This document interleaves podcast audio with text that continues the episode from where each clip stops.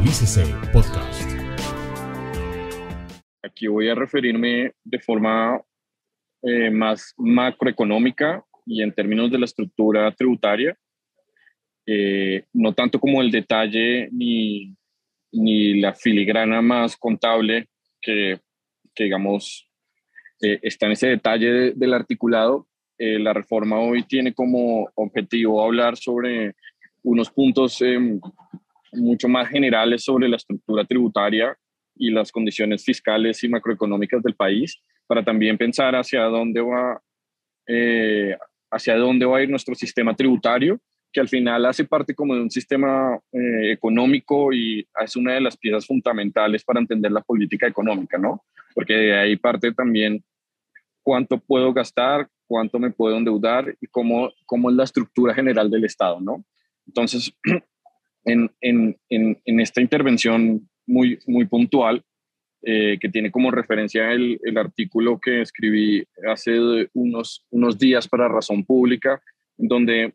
básicamente la idea de fondo es analizar un poco desde la perspectiva de qué tan estructural es esta reforma tributaria o qué tan parecida es a las últimas reformas tributarias que observamos o que hemos eh, aprobado como país ya que han visto su trámite en el Congreso en los últimos años. Y, y hago referencia a esto porque la reforma tributaria que se acaba de aprobar inició con una gran expectativa de cambio, inició con, una, con un mensaje muy fuerte por parte del presidente eh, Gustavo Petro para realizar un cambio que fuera de forma, eh, sobre todo, estructural y que fuera un cambio significativo en todo el, el sistema económico en general pero en la medida en que fuimos eh, viendo cómo cambió el texto eh, en el Congreso, cómo en las discusiones entre el gobierno y el Congreso se fueron presentando los cambios, creo que hubo un, poco de, de, ajuste de esas expectativas, digamos, ya no, ya no vimos esa reforma tan estructural que se había presentado inicialmente y como se había comentado, y empezamos a ver una acotación y una reforma que se parece más a las reformas de los últimos 20 años que una reforma estructural que responda en gran medida como a todas las recomendaciones que han hecho los expertos y sobre todo los principios que guían el, el sistema tributario y que están en la Constitución. Entonces esa es como la, la idea de fondo. Eh, al final el sistema tributario va a seguir siendo igual de complejo, va a seguir teniendo un grupo de personas privilegiadas que no van a pagar impuestos, va a mantener un conjunto de beneficios tributarios eh, que aquí hago un paréntesis y se va a discutir un poco más adelante, no necesariamente están justificados, no tienen un seguimiento propiamente, ni en Colombia hacemos una evaluación rigurosa de si esos beneficios tributarios que entregamos eh, a las actividades o a las personas naturales cumplen con su objetivo. Si en realidad están cumpliendo un, un criterio de equidad o un criterio de eficiencia o si están apoyando el crecimiento económico. Hoy en día, eh, en materia de beneficios tributarios, casi que estamos eh, eh, con los ojos cerrados y tomamos decisiones muy, muy poco basados en evidencia. Entonces, vamos a seguir con un sistema en esa dirección. Vamos a tener un sistema que mejora mucho en la medida de limitar para personas naturales los beneficios tributarios, pero para un grupo muy puntual que son las personas que ganan más de 15 millones de pesos.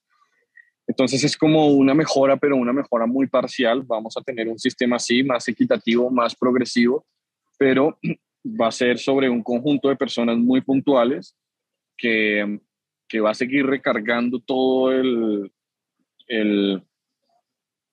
el andamiaje tributario sobre las actividades productivas y eso en el largo plazo pues nos puede pasar una factura muy grande, ¿no? Al final, las empresas y la actividad privada, pues es el motor de crecimiento de una economía, es el motor que genera riqueza, genera empleo, y ese motor es el, también es el mecanismo por el cual explica gran parte de la reducción de la pobreza y de, los, mm, y de las mejoras en bienestar que tenemos como sociedad. Y si recargamos los impuestos sobre estas actividades, pues va a haber un punto donde finalmente esas actividades van a terminar disminuyéndose, va a haber menor inversión, va a haber menor, creación de empleo y eso al final nos va a pasar una factura como país en donde un menor crecimiento económico, finalmente puede desbaratar cualquier plan fiscal, cualquier plan eh, de gobierno, sino vamos a tener un, un, crecimiento eh, potente y basado en unas actividades productivas que son la pieza fundamental. En ese sentido, creo que esta reforma va en esa dirección y, y la pregunta es hasta qué punto podemos recargar tanto la actividad productiva. Esa es como la idea general y conectándolo al final un poco como cuál puede ser entonces el siguiente paso para pensar en el sistema tributario. Vemos que en nuestro país se están haciendo reformas tributarias cada dos años, que en general estamos discutiendo este tema año tras año, un déjà vu que nos va llevando, es como una, una, historia sin fin donde que estamos cambiando las reglas de juego cada dos años, cada dos años tenemos que mirar un nuevo estatuto tributario y esto nos está llevando a pensar hasta qué medida vamos a tener un sistema tributario estable y en qué momento podemos empezar a hablar de un cambio estructural y, y tener unas reglas de juego mucho más definidas. Esa es como la, la, la, idea más general que, y las reflexiones que me han generado como la discusión y, la aprobación de esta última reforma tributaria en el Congreso. Entonces yo creo que entrando en el, en el primer punto, eh, y yo creo que hay que rescatar a mi consideración, y creo que es muy valioso de esta reforma tributaria, que mejora la progresividad y la justicia o equidad, si, si lo podemos poner en esas palabras. Y lo hace de una forma eh, yo creo que es una idea que se discutió mucho en la Comisión de Beneficios Tributarios y es que la renta exenta para las personas naturales, al estar definida en un porcentaje eh, del ingreso, es doblemente regresiva. porque es doblemente regresiva? O sea, es doblemente injusta, para ponerlo también en otras palabras, como mencionaba la Comisión de Beneficios porque en general las personas de mayores ingresos se benefician mucho más de este porcentaje, o sea, pueden cubrir una parte más grande porque son las personas que pueden acceder a pensiones voluntarias, a salud eh, prepagada, etcétera, etcétera. Entonces, en mayor medida van a usar mucho más porcentaje de esta renta exenta, van a estar más cerca del límite y como proporción del ingreso van a tener una renta exenta mucho más alta, ¿no? Entonces aquí lo que se intenta hacer y, es como limitar o cortar eso, es poner un límite en niveles, o sea, en niveles de VT mucho más eh, acotado y que está definido para limitar a partir de la persona que más o menos gana ingresos del orden de 15 millones, limitar ese, ese acceso a renta exenta. Y al limitar ese acceso a renta, la parte Em, que va a pagar la persona finalmente al, hacer toda la depuración va a incrementar. Entonces creo que esa forma es una idea que de fondo mm, siguió como estos, estas recomendaciones de la comisión y, y al final también esto es como, también aquí quiero hacer un paréntesis, yo sé que hemos tenido muchas comisiones de estudios, no solo tributarios, sino en general, y siempre nos pasamos discutiendo si esto finalmente tiene algún impacto o no. Y al final sí, estas comisiones, digamos, no cambian estructuralmente las cosas, pero sí permiten que muchos temas de la agenda se pongan y se discutan. Y yo creo que este es un buen ejemplo de cómo esta comisión puso en el ojo eh, y en el debate cómo la renta exenta era doblemente injusta o porque doblemente beneficiaba mucho más a las personas más ricas y cómo se podía acotar de forma mucho más práctica y sencilla este acceso a beneficios tributarios. Esa es una primera como pilar para, para mejorar la progresividad. Un segundo pilar yo creo que es una, una tarea de fondo mucho más eh, de largo plazo y es intentar igualar la tributación de los salarios, el capital, los dividendos y las ganancias ocasionales de las personas naturales. Cuando uno abre todo el debate sobre temas tributarios, en general siempre hay una discusión muy grande y es por qué la tributación siempre recae sobre los asalariados eh, que pertenecen al 5% más rico de la población y no se busca o no se intenta tributar las personas que tienen otros tipos de ingresos. Y creo que es una tarea que en esta reforma se intenta avanzar y, y, es una tarea a largo plazo. Yo creo que si el sistema en ese sentido puede ganar una legitimidad en el sentido de que independientemente de la fuente de ingreso, yo voy a tributar lo mismo como persona natural, creo que en ese sentido todos vamos a estar más tranquilos, conformes y vamos a confiar más en el sistema tributario. Entonces esa medida me, me, genera, me genera como un poco de tranquilidad de intentar avanzar en esa dirección,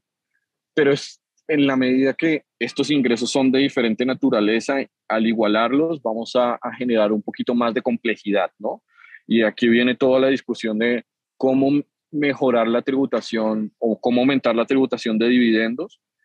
sin generar un sistema más complejo y sin recargar tanto la tributación de capital, ¿no? Entonces ahí como que se abre toda una discusión muy grande y creo que eso fue como parte muy sensible de toda la discusión de, esta reforma tributaria. Y creo que aquí también hubo un cambio en la discusión, porque siento que en las anteriores reformas, cuando hablábamos de empresas, siempre nos referíamos solo a la figura de las personas jurídicas y nos concentrábamos mucho como en cuál era su tributación y no mirábamos que también eso estaba conectado con la parte de dividendos. Entonces creo que aquí se ha abierto como también pensar muchísimo mejor, oigan, ahora no hay que mirar la parte de la tributación del capital solo desde la perspectiva de cuánto pagan las empresas, sino usted tiene que pensarlo completamente como hace la distribución de dividendos y cómo esa parte está grabada para saber cómo usted está castigando un activo como es el capital o un factor de producción como es el capital. Entonces, en esa dirección, em, creo que es, que es muy relevante, pero va a tener un costo que es generar esta complejidad. Vamos a ver hasta qué punto cómo la facilidad de hacer el tema de, del descuento que se genera para, para dividendos eh, no va a llevar que se genere como un incentivo perverso y, y en cierta medida dificulte la tributación y, y se creen mecanismos de, de, ilusión y evasión.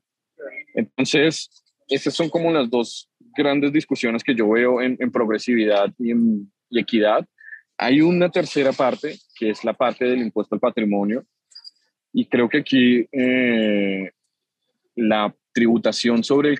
el, stock de capital, la acumulación de capital, es, es, un, es un error porque va a terminar generando un incentivo muy perverso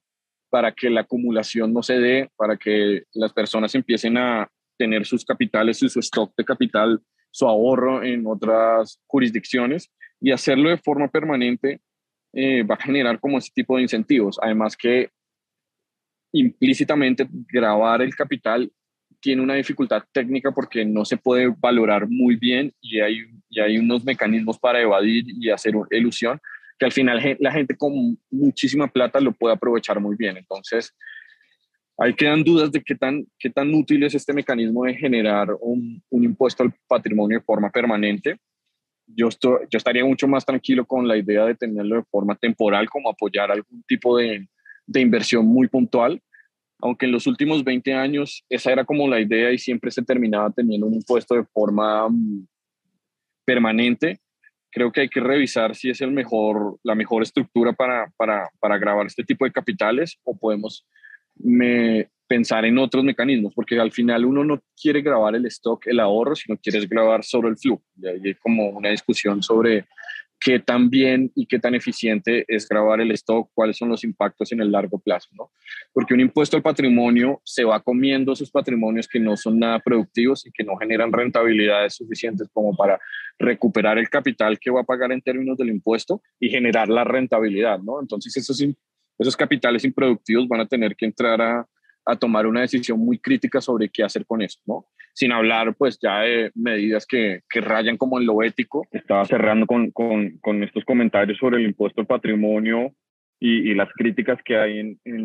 en, en, su, digamos, en su objetivo final, porque es muy difícil de, de, de valorar estos capitales y de hacer una, una correcta, eh, como que poner tributar correctamente a las personas con mayores capitales por todos los problemas, digamos, técnicos que, que implica el, impuesto al patrimonio.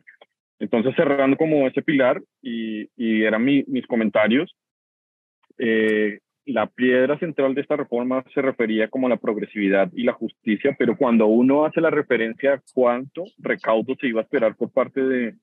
de estas medidas, solo explica el 15% de todo el recaudo esperado. Y aquí queda una pregunta muy grande en, en el,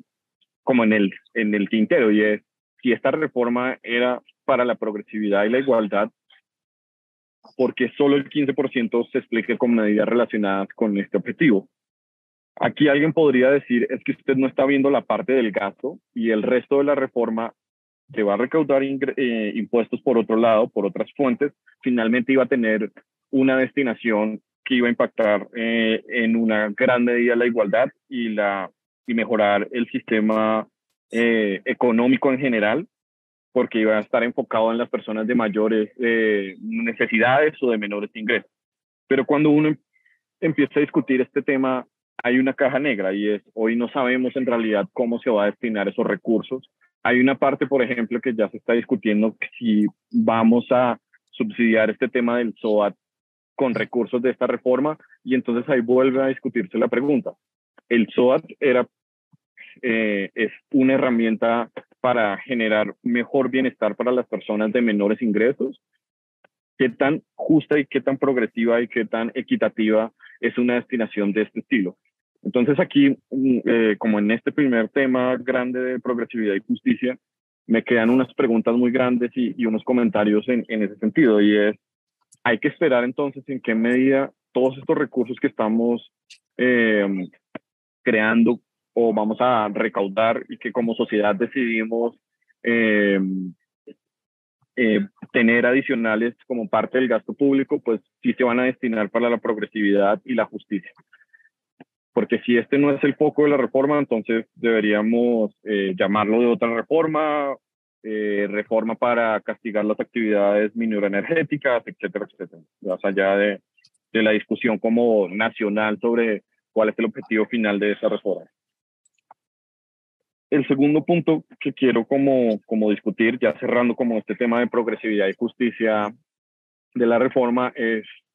el grueso que tiene que ver con la con el recaudo de la, de la reforma tributaria, que está asociado todo el tema de personas eh, jurídicas, sobre todo las actividades mineroenergéticas, ¿no? Y aquí retomar como ese punto que, y esa reflexión inicial que yo tenía sobre, en realidad, qué tanto queremos recargar a las empresas y al final qué tanto eso en el largo plazo o en el mediano plazo nos puede pasar una factura, ¿no? Como país y como sociedad porque si vamos a recargar demasiado al motor de desarrollo, al motor fundamental de la creación de empleo y de mejora de las condiciones económicas del país, pues estamos eh, casi que, como dice el refrán, eh, estamos dando un pie en el pie, eh, un tiro en el pie, perdón. Entonces, aquí quiero como discutir un par de puntos y es, venimos de, de una reforma, sobre todo la del 2021, que por toda la coyuntura eh, social y económica, el equilibrio al que se llegó fue aumentando la tarifa de 35% para las empresas, ¿no? Y reduciendo algunos de los beneficios em, tributarios que se, habían que se habían creado en reformas previas, sobre todo en las de 2018 y 2019. Entonces, esa reforma tuvo un poco total en aumentar la carga tributaria, ¿no? Y esa reforma fue bien particular, sobre todo por las condiciones sociales y económicas eh, porque veníamos eh, saliendo de una pandemia, veníamos de un conflicto muy fuerte en términos de protestas sociales por la reforma que se discutió y por todas las condiciones eh, económicas de, del país, como todo ese desgaste también que venía de la pandemia. Entonces veníamos en esas discusiones y el equilibrio como económico y político y los empresarios también lo entendieron de esa forma, llevaron a que la reforma tributaria de 2021 aumentara la carga tributaria ¿no? de las empresas. Y, y, fue una reforma que en cierta medida fue en una dirección muy diferente de, lo que se venía discutiendo, que en general hemos intentado como país avanzar en una tributación un poquito más em, eh, proporcionalmente, em, no, no, quiero usar la palabra justa, pero una medida, una, una, una tributación que puede ser proporcionalmente más razonable para las empresas, porque hoy el sistema recae sobre todo en las empresas y en, el, y en los impuestos indirectos. Entonces quisiéramos como algo más razonable para las empresas y en esa discusión veníamos, ¿no? Veníamos siempre pensando que en bajar la tributación a una tarifa del 30% y en el, y en el mediano plazo estábamos apostándole a eso, ¿no? Pero con esta reforma se cambió un poco el foco y se llegó al 35%. Y eso entonces hoy nos pone en un equilibrio diferente y decir, oiga, tener una reforma del 35% en ese momento y ahora volver a ajustar la carga para las empresas, pues creo que en esa medida puede ser bastante excesivo. Y si uno hace, como en esta reforma, una eliminación de las tarifas diferenciales, de muchos de los tratamientos eh, tributarios mm, que finalmente van a generar un aumento de la carga, pues tendría que ir acompañado de una reducción de la tarifa general. En eso creo que el, el mundo ideal sería como no tener ningún tratamiento diferencial y tener una tarifa de impuesto para las personas jurídicas relativamente razonable, de niveles entre el 25 y el 30%. En ese sentido, esta reforma peca en eso, porque partimos de un punto donde la carga está alta, aumenta esa carga en una dirección que puede ser correcta porque racionaliza un poco los beneficios tributarios, los elimina y ajusta muchas tarifas diferenciales, pero no lo hace con una medida complementaria para, para mejorar la actividad productiva o incentivarla, que es la reducción de la tarifa general. Y creo que aquí es, viene como la crítica grande que se le ha hecho a esta reforma en esta dirección, que es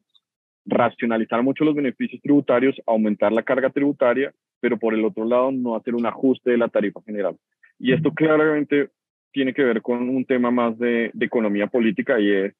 cualquier reducción de la tarifa general pues va a tener un impacto en menor recaudo y eso pues digamos ningún gobierno que quiere eh, implementar su plan de gobierno y necesita de recursos quisiera realizarlo. Entonces, esa reducción de la, tarifa tiene sus problemas de economía política que los incentivos del gobernante no están alineados con un sistema tributario pensado en el largo plazo para incentivar esa actividad productiva. Y aquí quiero solo eh, comentar un, un, un, tema muy importante y es el impuesto de industria y comercio, ¿no? Acá se hizo un ajuste muy grande volviendo como al punto de tener este impuesto como deducible y no descontable por lo menos al 50%. Y creo que este sí es uno de los castigos mucho eh, más grandes que se le va a hacer a la actividad productiva, sobre todo a las empresas que tienen unos márgenes eh, mucho más pequeños de utilidad y que están en sectores mucho más competitivos, ¿no? Entonces creo que esa es una medida muy fuerte y que en el, en el, en el, en el largo plazo eh, va a generar un, un, castigo fuerte a la inversión y, al empleo para, estos, para, estos, para estas empresas que están en estos sectores. Al final, la solución que se creó en la reforma del 2019 y 2018 de tener el impuesto eh, de industria y comercio, el ICA, como descontable, era una solución parcial porque al final la solución ideal es revisar de verdad toda la tributación de este impuesto. Entonces creo que en esa dirección este, este me, me, quería como referirlo eh, puntualmente porque, porque me parece muy, muy relevante que sigamos discutiendo el impuesto de, industria y comercio, sobre todo ahora que el gobierno habló de tener una, una reforma sobre los impuestos territoriales y hay que revisar, hay que seguir trabajando en este tema, ya que por el lado de, de, la tributación a nivel nacional y por parte de las jurídicas, se tomó la decisión de mantenerlo como deducible. Y bueno, hay una discusión muy grande ahora sobre la parte del sector minero energético, mm, con todo como la visión de política económica que tiene este nuevo gobierno. Y, y generó un, un, un, unas nuevas medidas acá como la no deducción de las regalías, que hay como un debate inmenso y aquí creo que, que, finalmente va a ser eh, la rama judicial, la corte, la que, tenga la última palabra. Yo no veo muchas posibilidades de que, de que, de que prospere esa idea de que no son deducibles las regalías. Habrá que ver mucho y estar atento como a esta discusión, pero, pero va a ser difícil que que, se diga que no son deducibles y, eso pues puede castigar un poco la expectativa de recaudo que tiene el gobierno, ¿no? Luego está la idea de crear este impuesto especial para las ganancias extraordinarias, que puede ir en una dirección correcta, pero va a tener unos, unos, unos impactos de corto plazo y de mediano plazo que va, que va a generar muchas discusiones, porque este impuesto va a generar unos recursos enormes en el 2023 y es parte y es casi que la mitad del recaudo esperado. Pero ¿qué pasa si el día de mañana se cae el precio del petróleo? Vamos a perder ese recaudo y entonces vamos a tener una discusión porque si nosotros tenemos alrededor de 11 billones que van a utilizarse como gasto eh, esperado, por ejemplo, del, del, del, buen momento del precio del petróleo actual, y ese gasto se mantiene en el tiempo, pero el día de mañana vamos a perder la fuente del ingreso que, que puede estar asociada a variación del precio del petróleo, vamos a tener una discusión y es de dónde vamos a sacar la plata para reponer esos 11 billones si el día de mañana se cae el precio del petróleo. Entonces esto genera como una mm, inestabilidad en la planificación tributaria y sobre todo en la planificación del gas. Porque si yo uso este, este tipo de ingreso para hacer gasto social, es muy difícil que en el mediano plazo yo pueda igual recortar este gasto. Entonces aquí hay como una primera discusión sobre ese tipo de impuestos que no se mantienen en el tiempo y dependen de condiciones volátiles y de condiciones externas, van a generar eh, una, una dificultad de sostener ese gasto asociado a ese ingreso y de la planificación fiscal. Y el otro problema es que mm, al aumentar la carga sobre el sector minero energético, esto puede generar unos incentivos muy perversos, ¿no? Y es que al final las empresas mineroenergéticas se van a concentrar únicamente en yacimientos que tengan una alta rentabilidad y unos costos muy bajos. Y eso va a poner en riesgo toda una discusión sobre la sostenibilidad de la producción de gas y de petróleo en el mediano plazo, más allá de toda la discusión sobre la visión de política, ¿no? Porque al final las empresas mineroenergéticas con esta carga tributaria no van a tener los incentivos en invertir para, para enfocarse en yacimientos o en pozos que tengan bajas rentabilidades, porque dado que tienen una alta carga tributaria, pues el negocio, digamos, financieramente ya no va a cerrar o ya no va a ser eh, atractivo para cualquier inversionista. Entonces, como que todas estas medidas pueden generar como esos incentivos perversos y como todas estas discusiones y, y, no quiero que en un futuro como país estemos discutiendo cómo reponer la plata que perdimos eh, a causa de que el día de mañana se cae el precio del petróleo y está asociado a un gasto. Entonces, como toda una, una discusión que a futuro nos va a llevar entonces a tener una nueva reforma tributaria para poder reponer parte de este ingreso si es que el día de mañana se cae el precio del petróleo. Y en general aquí también vamos a tener como otros eh, sobretasas para el sector energético, financiero, hidroeléctricas, que dependiendo del sector y qué tan competitivo, pues van a finalmente impactar al consumidor, ¿no? Hay que acordarse que al final los impuestos no los van a, este aumento de los impuestos no lo pagan completamente las empresas. Parte de eso también se traslada a un mayor precio y lo pagan los consumidores. Entonces, al final, eso también va a tener un impacto sobre el bienestar como y el consumo de las personas. Pero yo quisiera aquí como hacer una reflexión mucho más, eh, más, más estructural o más de, de cómo pensar el sistema tributario y es, hice un comentario al comienzo hablando de que en general veníamos como país reduciendo la tarifa general del 30%, pero mm, a la vez manteníamos muchos beneficios tributarios y a la vez se generaban muchos tratamientos diferenciales para sectores y eso implicó que, que en general algunos sectores pagaran más impuestos, otros menos, unas, unas distorsiones muy grandes en, la, como, en cómo las empresas de diferentes sectores pagan impuestos.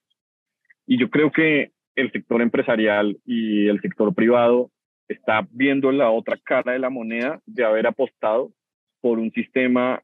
de este estilo, por intentar jugársela por tener tarifas diferenciales o tratamientos diferenciales. Y es, cambiaron las condiciones y hoy están del otro lado donde tienen que asumir tarifas diferenciales, pero no menores, sino mucho más altas. Y eso es parte del mismo problema. Yo no quisiera tampoco tener un sistema supremamente distorsionado donde unos sectores pagan más que el resto y, y se va generando como esa discusión alrededor de, de entonces yo en dónde voy a, como inversionista voy a meter la plata dependiendo de cuánto voy a pagar de impuestos, qué se hace viable fiscal, eh, financieramente o no, o qué tan rentables son las cosas. Entonces creo que eh, aquí la reflexión es como, luego de muchos años del sector por apostarle por tratamientos diferenciales favorables, hoy están viendo la otra cara de la moneda con tratamientos diferenciales, pero desfavorables. Entonces yo creo que aquí debería existir como un acuerdo eh, y todos como apostarle a una misma visión, sobre todo desde el sector privado, y es, oigan, no más tratamientos diferenciales ni favorables ni desfavorables. Todos vamos a jugar con una cancha muy nivelada y tengamos una tarifa eh, del impuesto de renta razonable de niveles del 25 o del 30, pero no podemos seguirle apostando a que gente o perdón, gente no, como sectores haciendo lobby específico para tener tratamientos diferenciales favorables. Porque eso puede cambiar como cambió en esta reforma y se está viendo el otro, la otra cara de la moneda, tener tratamientos diferenciables, pero desfavorables. Entonces, yo creo que aquí el sector eh, privado debería aprender como esa lección y jugársela porque nadie en el Congreso debería eh, apostarle por un lobby para tener un tratamiento diferencial mm, favorables, sino todos apostarle por mantener unas reglas de, de juego claras, sencillas, donde todos jugamos a la misma eh, tarifa del impuesto. Esto es como, como, como para cerrar como el tema de discusión de personas jurídicas. Yo creo que hay otras cosas muy, muy interesantes que también para, dan para abrir otro, otro debate, sobre todo el tema del impuesto mínimo. Eh, sobre todo cómo va a ser su cálculo, lo que va a implicar eso en términos de volver más complejo el sistema, que volvemos a lo mismo, puede ir en línea con un objetivo muy loable y que podemos compartir, pero va a generar esa complejidad y va a, volver, va a generar esa carga para las empresas, ¿no? Haciendo pues más difícil aún el proceso de, de crear una empresa. Entonces, eh, vamos a ver cómo, cómo resulta este, este, este, este nuevo impuesto o bueno, o esta nueva medida del, del, del 15% para unas utilidades que van a tener unos tratamientos muy especiales, muy específicos y demás. Y bueno, está todo el tema de zonas francas que en mi perspectiva también va en la dirección correcta, eh, como muy en línea con la discusión que tenía ahora sobre los tratamientos diferenciales y es hay que seguir apostando por que todos tengamos las mismas reglas de juego y esto de zonas francas también lo conecto con el comentario del, del comienzo y es eh, como una de las ideas grandes que, quería dejar en esta charla sobre los beneficios tributarios que estamos también a ciegas. Hoy yo no podría decir, y creo que nadie podría decir a ciencia cierta, eh, si las zonas francas han cumplido con su objetivo o no. Alguien podría decirme, ¿cómo no va a cumplir su objetivo? Vea toda la inversión que han generado, vea todo el empleo.